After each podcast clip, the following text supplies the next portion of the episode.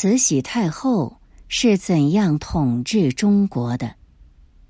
来源：《东方历史评论》，撰文李细珠。慈禧太后（一八三五至一九零八），身历晚清道、咸、同、光、宣五朝，几乎与一部晚清历史相始终。慈禧太后到底是怎样的一个人？在他生前死后，众说纷纭，与会不一。有人为他涂脂抹粉、唱赞歌，甚至顶礼膜拜；也有人痛恨他、诅咒他，极力丑化他的人格与灵魂。慈禧太后在晚清历史上的地位到底如何？实在很难用一句话来定位。不过可以肯定的是。要谈晚清历史，从根本上就绕不开慈禧太后。从咸丰十一年（一八六一年）辛酉政变上台，到光绪三十四年（一九零八年）去世，慈禧太后统治中国近半个世纪，这是慈禧太后的时代。慈禧太后三次垂帘听政，把太后专权体制发挥到极致，可谓前无古人后无来者。个中原委，既有个人权欲膨胀，也有迫不得已的苦衷。慈禧毕竟不像武则天自己称帝，因而其太后名分在皇权结构中的位置始终颇为尴尬。正是为了保持这个能够专权的位置。他走过了一条争权、贪权与揽权而通向权力巅峰的道路。咸丰十一年，咸丰皇帝在热河行宫病逝，通过辛酉政变，慈禧与慈安两宫太后开始垂帘听政。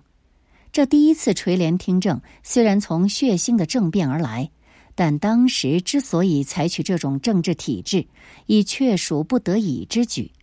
其实，同治皇帝刚刚六岁，根本没有行政能力，必须有人辅佐代行皇权。在清代历史上，顺治时期多尔衮摄政，康熙时期鳌拜等人辅政，均曾一度严重侵犯皇权，而肃顺等顾命八大臣的专权跋扈，更是触目惊心。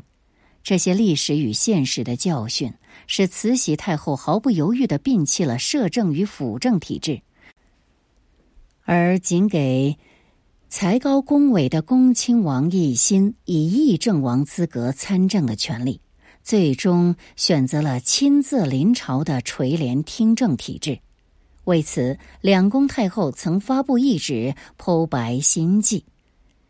垂帘之举，本非一所乐为，唯以时事多艰，该王大臣等不能无所秉承，是以孤允所请，以其措施各当，共济艰难，疑似皇帝点学有成，即行归正，王大臣仍当届时具奏悉复旧制。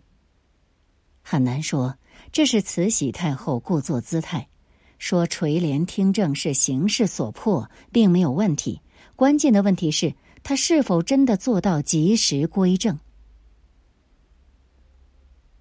同治十二年（一八七三年）正月，年满十八的同治皇帝已完成大婚，并点学有成，两宫太后正式宣布归政，同治皇帝开始亲政。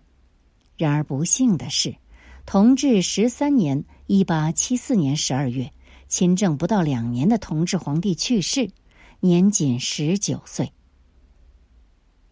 世人对同治皇帝究竟是死于天花还是梅毒争论不休，其实这已不重要。重要的是，同治之死对于晚清历史走向的影响不可低估。试成想。如果同治皇帝不那么早就去世，慈禧太后还能有第二、第三次垂帘听政吗？这确实是个无法验证的疑问。历史不能假设。一个不争的事实是，同治之死使慈禧太后所寄托的希望与幻想均彻底破灭。更可悲的是，同治皇帝死后没有子嗣。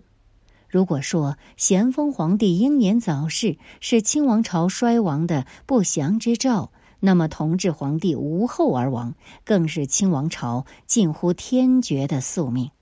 这对慈禧太后的打击，无疑是致命的。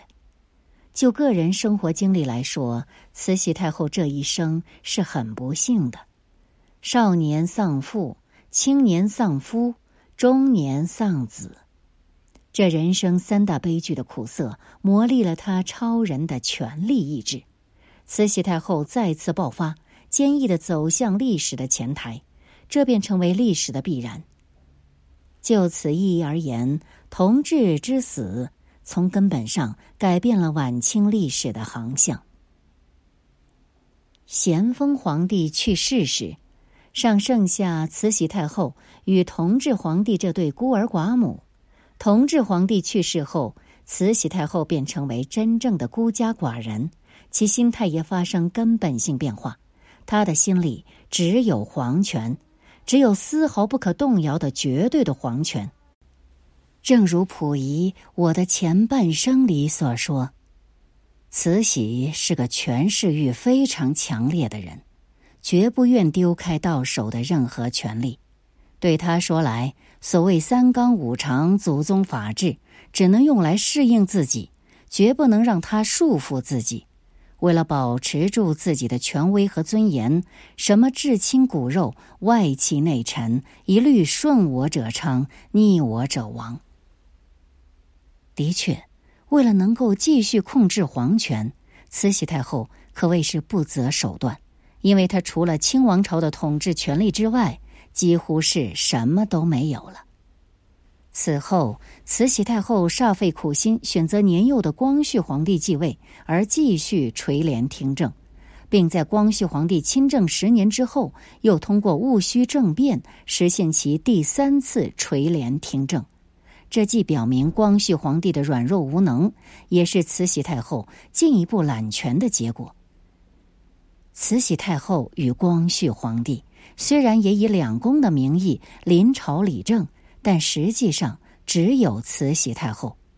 为了堵住天下臣民悠悠众口，慈禧曾经谋划废黜光绪皇帝和册立溥俊为大阿哥，以便名正言顺的继续垂帘听政，但均以失败告终。庚子事变后，慈禧与光绪的关系渐渐有所和缓。内外臣工对于两宫临朝的政治格局也习以为常。光绪三十四年（一九零八年十月二十一日），年仅三十八岁的光绪皇帝悄然走完了短暂而暗淡的一生。遗憾的是，光绪皇帝也没有子嗣。这时。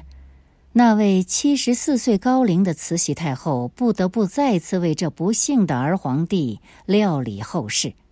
这一次，他又如法炮制，选择了光绪皇帝的弟弟醇亲王载沣四岁的儿子溥仪为皇位继承人。同时，他没有忘记自己的亲生儿子同治皇帝。他以肩挑之说，把溥仪立为。同治与光绪共同的四皇帝及宣统皇帝。也许此时的慈禧太后已有预感来日无多，因此他在选择溥仪为皇位继承人的同时，还特授他的父亲载沣为摄政王。但是，一生要强的慈禧太后似乎又不甘心这样退出历史舞台。故他在欲命载沣以摄政王监国之时，又禁不住袒露自己仍将训政的心声。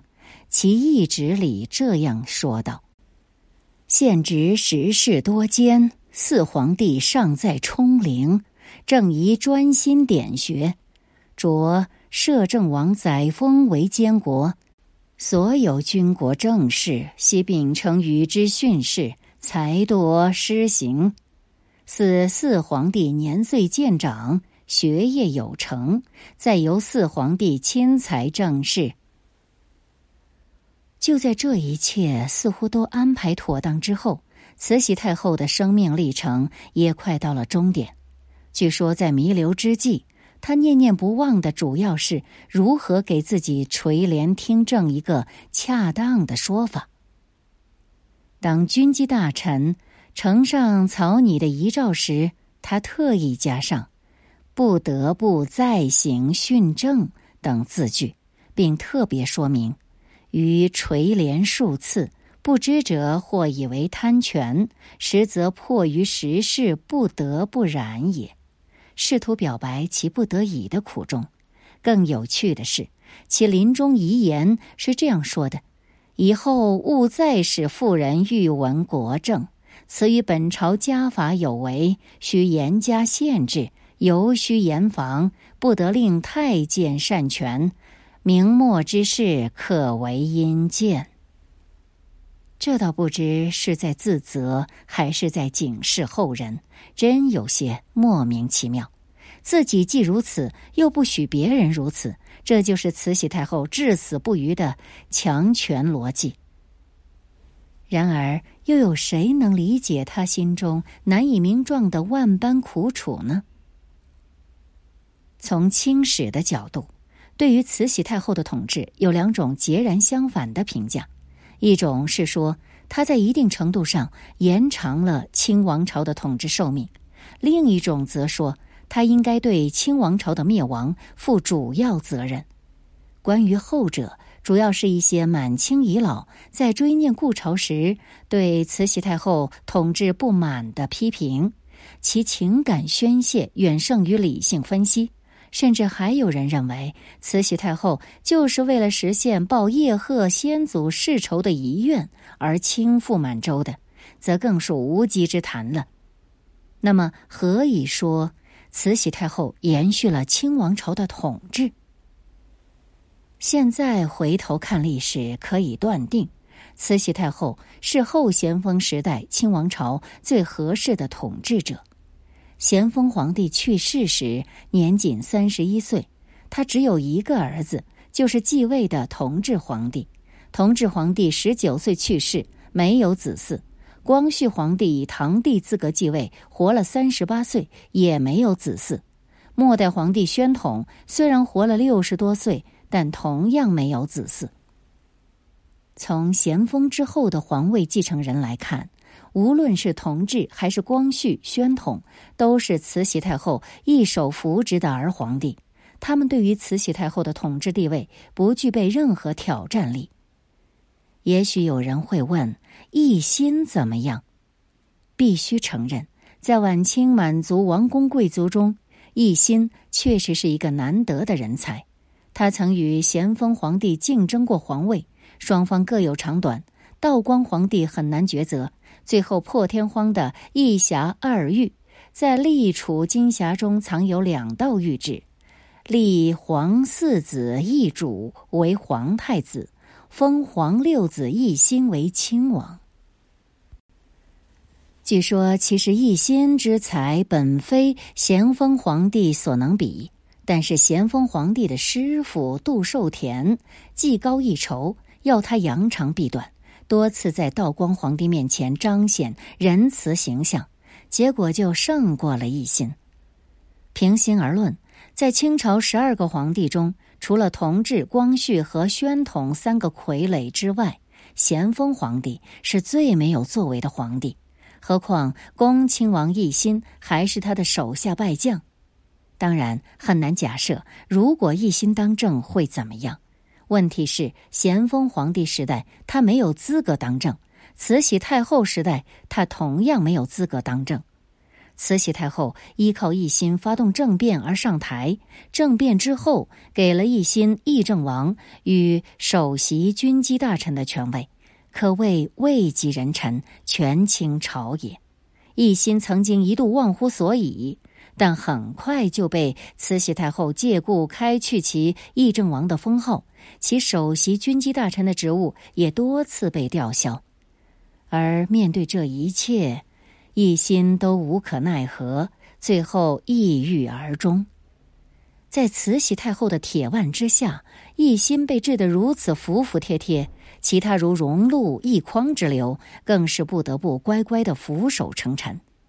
也许有人会说，正是慈禧太后的专权，而导致了满朝文武的平庸。当然，这话也可以反过来说，这样就可能永远都争论不休了。关键的问题是，慈禧太后是如何统治清王朝的？值得注意的是，慈禧太后所接下的咸丰皇帝的政治遗产，其实是一副烂摊子。有人把咸丰皇帝称作“苦命天子”，的确如此。他在位十一年，从一八五零至一八六一，这都是在内忧外患中度过的，无一日得以安宁。当他即位之初，洪秀全领导的太平天国农民起义爆发。迅速席卷长江中下游地区，与此同时，捻军兴起于北方，回民、苗民等少数民族起义亦在西北、西南地区风起云涌。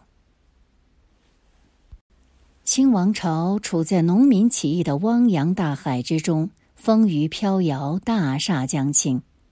不曾想屋漏偏遭连夜雨，英法联军发动第二次鸦片战争。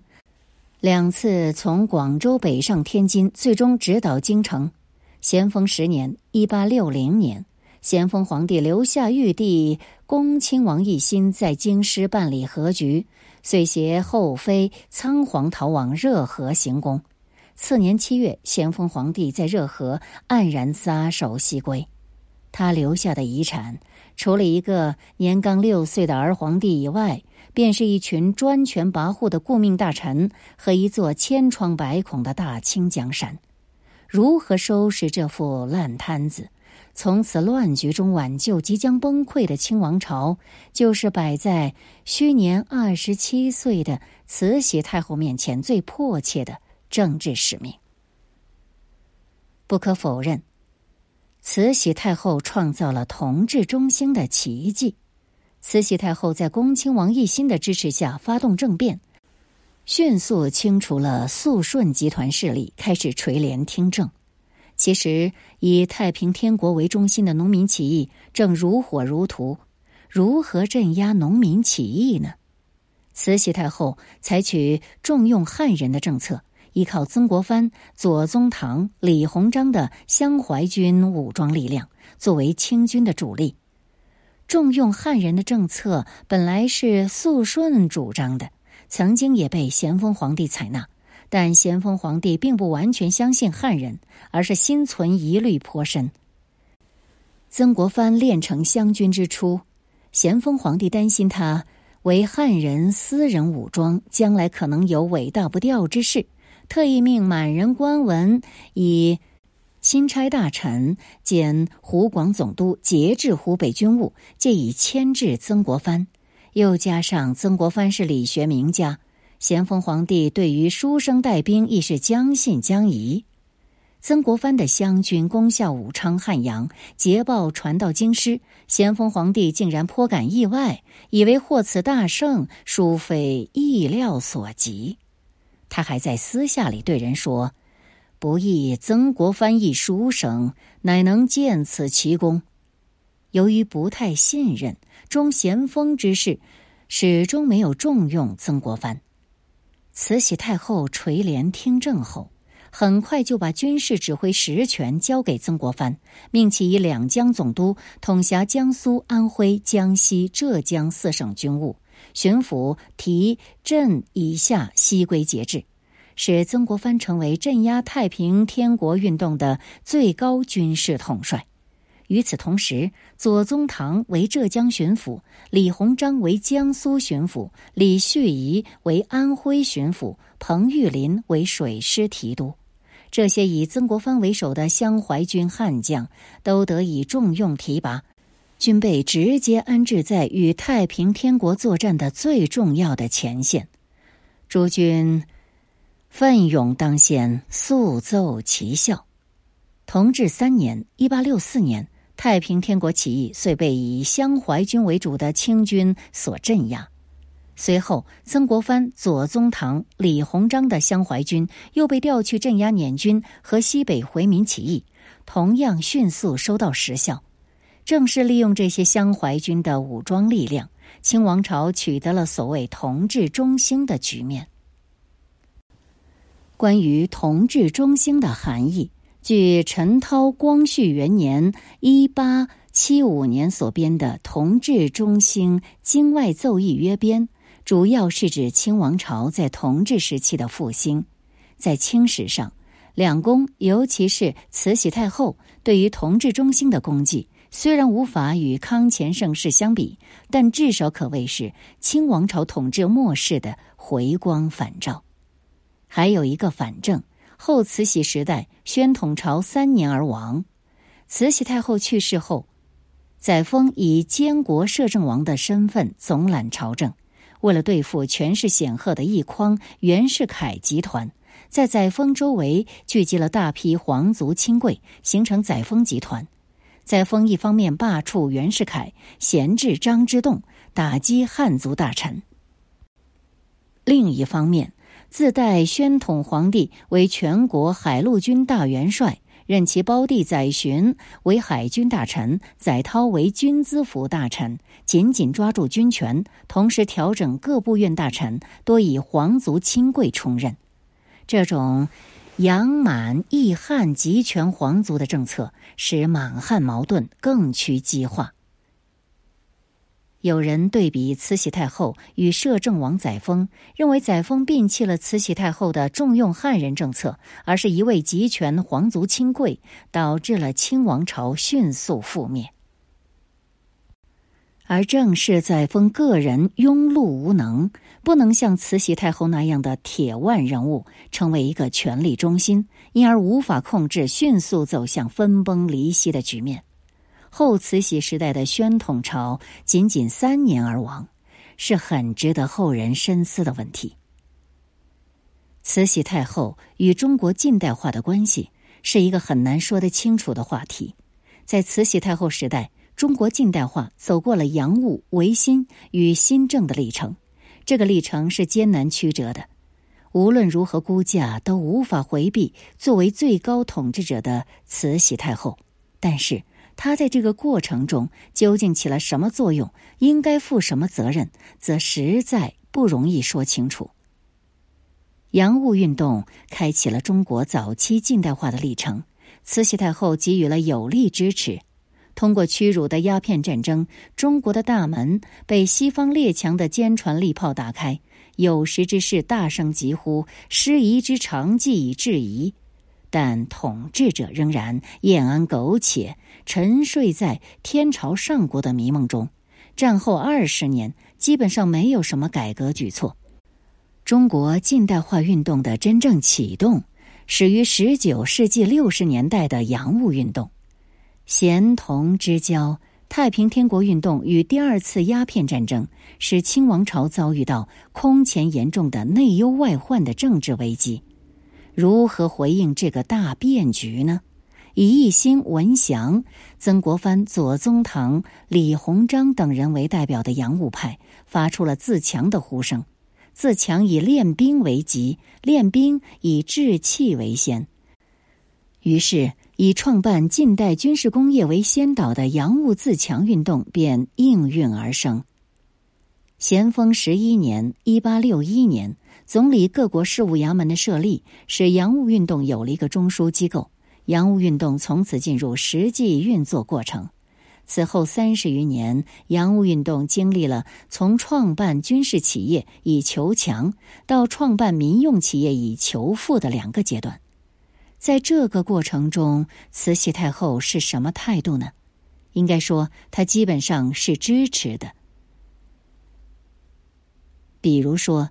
奕欣等人建议在同文馆设立天文算学馆，遭到倭人等顽固守旧派的阻挠。慈禧太后支持一心，天文算学馆得以招生开馆。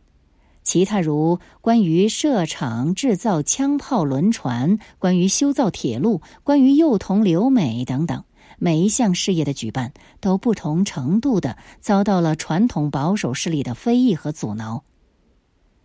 但是各项事业最终都能艰难的起步，与慈禧太后的支持是分不开的。不过，纵观洋务运动的各项举措，这只是一个限于学习西方近代科学技术、进行器物层面变革的低层次的近代化运动。洋务运动标榜以求强与求富为目的，这个初衷应该说毋庸置疑。然而，其是否真正使国家走向富强呢？则需要实践的检验。一八九四至一八九五年的中日甲午战争，充当了洋务运动成败的试金石。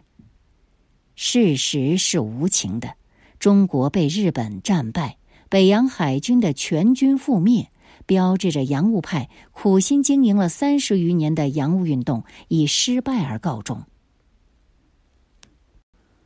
戊戌维新运动是制度变革的尝试，遭到慈禧太后的镇压。甲午战争的失败对中国社会的震动是巨大的，这个震动强烈的刺激了维新变法运动的兴起。泱泱之大中国败于罪而岛国日本。既明确的向国人昭示了日本明治维新的成功，同时又促使国人深刻的反省中国洋务运动的失败。维新派从血的教训中认识到，洋务运动的局限在于仅有器物层面的变革。从学习西方的角度来看，则是只知皮毛而不知本源。在他们看来，西方富强的本源不在于近代机器生产与军事装备。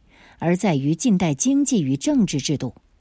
梁启超严厉的批评洋务派谈变法，只知练兵、开矿、通商、铁路、轮船、银行、邮政、农务、制造等器物层面上的肢节改革，而不知本源，是不得要领。他认为，变法之本在育人才，人才之兴在开学校。学校之力在变科举，而一切要其大成在变官制。康有为在回答如何变法的问题时，也曾明确的表示：一变法律，官制为先。显然，康梁的变法思想主张已经明显的超越洋务思想的技术改造层面，而进到制度创新的层面。当然，在他们看来，技术与制度有着内在的关联，是不可分割的统一体。因此，中国要想变法图强，不能点滴枝节的变革，而必须实行全面的根本的改革。甲午战后，在维新派的宣传鼓动之下，以日本为榜样的全面的维新变法，一时成为时代思潮的主流。值得注意的一点是。在甲午战后民族危亡的特殊历史条件下，变法图强不只是康梁几个维新派人物的呐喊，而是一时成为朝野的共识，尤其是一度引起了一些高层官僚的共识。如湖广总督张之洞有感于甲午战败，痛定思痛，认为你法而流于弱，变法则转为强。主张变通臣法，力变从前种种积弊。基于这样的思想基础，一批军机大臣或地方督府，如李鸿藻、孙家鼐、翁同龢、王文韶、张之洞、刘坤一等政界要人，列名维新派组织强学会，这对维新运动无疑是一个有力的支持。更重要的是，不甘做亡国之君的光绪皇帝对维新派也是采取积极接纳的态度，一举将维新运动推向高潮，从而轰轰烈烈的上演了百日维新的一幕。可以说，由洋务运动开启的中国近代化运动，在维新时期进入了一个新的阶段。本来，慈禧太后并不反对变法，她起初对变法是持冷眼旁观的态度。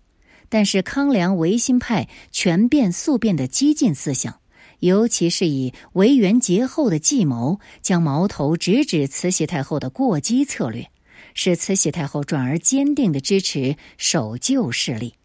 戊戌政变使光绪皇帝被囚于瀛台，康梁逃往海外，谭嗣同等六君子喋血菜市口，维新力量遭到近乎毁灭性的打击。一场轰轰烈烈的变法运动，转瞬间烟消云散，只留下并未见诸实施的一纸维新蓝图。庚子事变后，慈禧太后被迫实行新政，但宪政改革进展迟缓。事实上，在戊戌政变之后一段时间内，中国政治虽然一度走向黑暗和反动，但是当慈禧太后这位清王朝的实际主宰者在新世纪来临之际，于庚子事变中陷于绝境时，他不得不呼唤变法的亡灵。历史的嘲讽是无情的，反动派成了改革者的遗嘱继承人。光绪二十六年（一九零零年）十二月，慈禧太后以光绪皇帝的名义发布新政上谕，新政改革正式启动。在日俄战争的刺激下，立宪思潮在中国勃兴，而中国是否实行立宪及如何立宪，慈禧太后马上派遣载泽、端方等五大臣出洋，到日本、欧美各国考察宪政。载泽等人回国后，奏陈立宪之力有三：皇位永固，外患渐清，内乱可弭。就是说，可以永保大清江山。这正合慈禧太后心意。光绪三十二年（一九零六年）七月，慈禧太后发布懿旨，宣布仿行宪政，开始预备立宪。光绪三十四年（一九零八年）七月。慈禧太后以光绪皇帝的名义颁布了钦定宪法大纲和九年筹备立宪清单。但是，这个九年的期限，就在九年筹备立宪清单颁布后不久，光绪皇帝和慈禧太后相继去世，政局大变，预备立宪仍在艰难的进行，但前途渺茫。纵观慈禧太后时代中国近代化历程，从洋务运动、戊戌维新到清末新政，是一个近代化的依次递进的过程。清末新政由体制内变革发展到政治体制变革，开始预备立宪，但最终并没有使清王朝稳步的走上民主宪政的道路。从某种意义上可以说。慈禧太后以洋务运动的形式开启了中国近代化，但却以预备立宪的形式制约了中国近代化的进程。与东邻日本通过明治维新而实现近代化的目标不同，慈禧太后时代的中国，无论是洋务、维新还是新政，均没有使中国顺利走上近代化的道路，而是一再错失了近代化的机遇。慈禧太后的统治主要靠的是政治经验与政治手腕，是一种典型的老人政治模式。在这种模式下，实际最高统治者没有国家元首与政府首脑的名分，靠个人的威望和影响力控制权力，在幕后操纵国家政权。这种政治模式明显的表现出保守而缺乏远见的特征，可以维稳而难以开心。其实质是一种隐性专制政治，必然成为民主政治的绊脚石，从而与政治近代化潮流背道而驰。清末预备立宪，举步维艰，可为明证。清政府也因此付出了遭受灭顶之灾的惨痛代价。